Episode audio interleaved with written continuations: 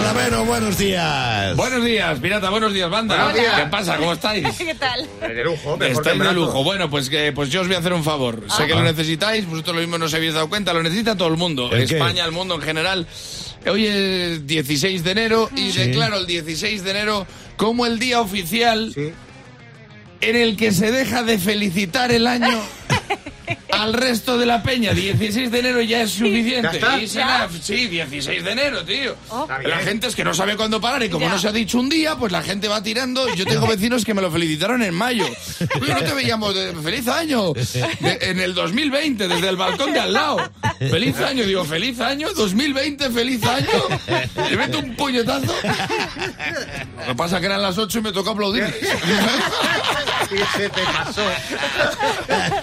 16 de enero ya es un buen momento para no decirle feliz año a la gente. Ya sabes si el año va a ir bien o va a ir mal. O sea, Bueno. yo tengo un colega que se le murió el gato, le dejó la pareja y le echaron del curro en los primeros 15 días. Vaya. Me dice, si me toca la lotería a partir de hoy todos los días, empato.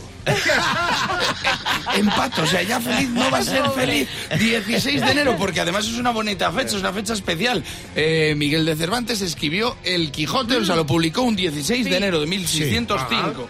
Eh, sabéis que sabéis quién era Cervantes, ¿no? Bueno, lo digo porque sí, que, era- que sabéis que era manco. Claro. O sea que en España podemos decir que hemos tenido dos grandes escritores que se llamaban Miguel. Miguel de Unamuno y Miguel de Unamano.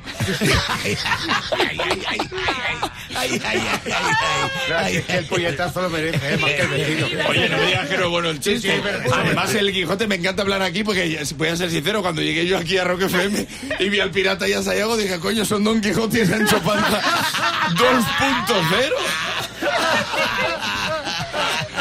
Lo que pasa es que el pirata es Don Quijote, que no se parece mucho, porque Don Quijote era un caballero andante. Sí. Y pirata, tú.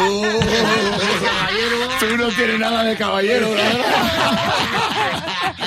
Le ves con el pelo largo, la chupa de cuero y claro, dice, no, caballero, señor, es que no te pega. No. De hecho, cuando llegó el conserje nuevo en septiembre y nos vio el pirata y a mí, me dijo, hola, joven, miró al pirata y dijo, eh, eh, entró en barrena y le dijo, feliz año.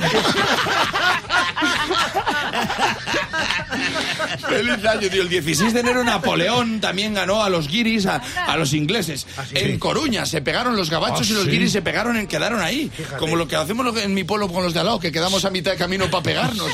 Pues ahí quedaron para pegarse. A de camino. Ahí a, a pedradas nos pegamos. Lo que pasa es que yo nunca me he pegado bien. Yo me quedaba atrás y tiraba piedras de lejos. Ya. O sea, yo ya era el Franco Tirarox desde pequeño. desde pequeño porque era muy cobardica.